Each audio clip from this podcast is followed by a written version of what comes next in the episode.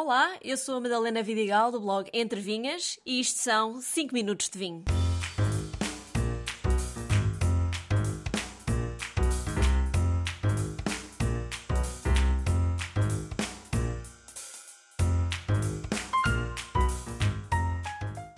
Não há paciência para enos chatos e poetas do vinho, que usam palavras complicadas que ninguém entende. Hoje explico-vos algumas palavras-chave que podem usar para descrever um vinho. E começo já por descrever o bico amarelo da Quinta do Amial.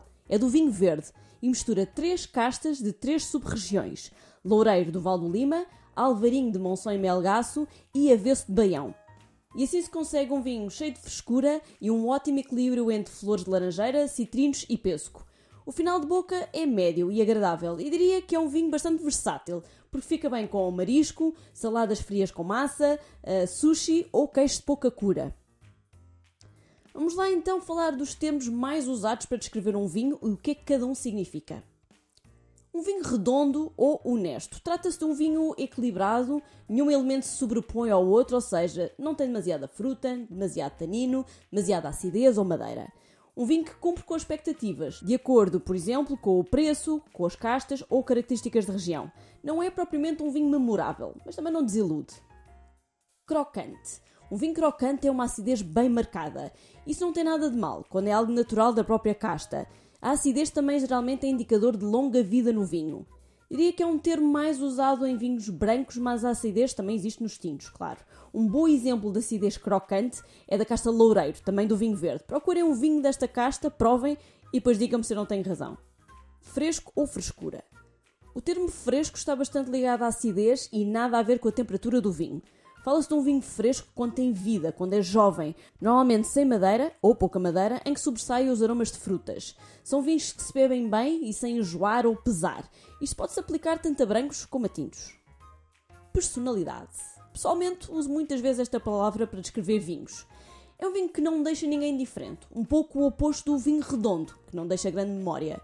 Um vinho com personalidade intriga-nos, faz-nos pensar, ficamos ali de volta dele um bom tempo a tentar perceber. Um vinho que vai mudando no copo e que vai revelando diferentes sabores a cada golo. Eu gosto de vinhos assim, aqueles que dão luta. Mineral. Agora usa-se muito esta palavra. Diria que está um pouco na moda para descrever os vinhos brancos. Há quem diga que mineral não quer dizer nada, ou que se usa quando o vinho não sabe nada. É um pouco controverso, mas para mim um vinho mineral é quando não é bastante exuberante em aromas florais e frutados. É quando lembra aromas mais tipo terra molhada, pedra ou grafite. Na boca, um vinho mineral também pode ter frescura, acidez e vivacidade. Buquê. Se há palavras que estão na moda, como o mineral, há outras que já não se usam tanto, mas é possível que já tenham ouvido falar do buquê do vinho. Esta palavra refere-se aos aromas do vinho que surgem do seu envelhecimento, seja na garrafa ou em barrica. São os chamados aromas terciários, que vão desde fruta bem madura, como folhas de chá, cogumelos, café, couro, entre outros. O buquê refere-se a aroma com alguma intensidade, por isso, quanto mais personalizado o vinho tiver, mais intenso o seu buquê. Encorpado. Vinhos encorpados são aqueles que enchem a boca. Parecem mais densos, têm sabor intenso, normalmente têm alguma madeira. Eu chamo-lhe vinhos golosos, porque além de terem muito sabor, parece que se mastigam.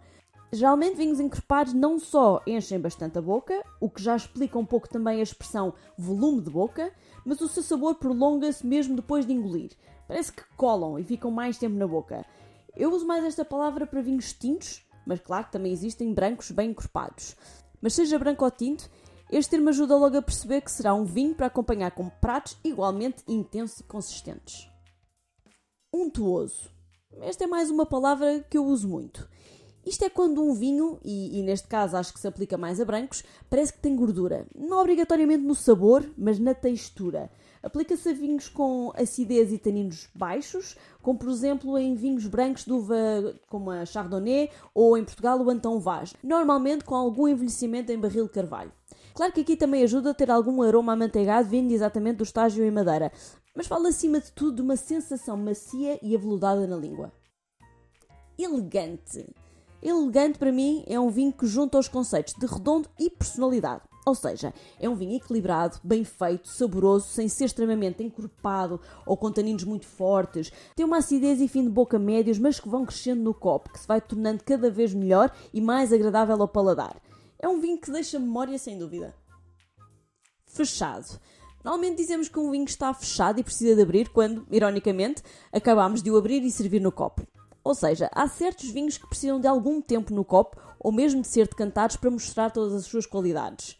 O ser fechado não é exatamente uma característica do vinho, mas sim um estado do vinho, que em princípio dura apenas alguns minutos e depois fica pronto a beber. Claro que há vinhos que demoram mais que outros a abrir. Alguns vão precisar de uma refeição inteira, outros precisam de um dia para abrir. Final de boca. Longo, médio ou curto. Normalmente são essas as, as categorias. Depois de engolir um vinho, contem quantos segundos o sabor fica na boca.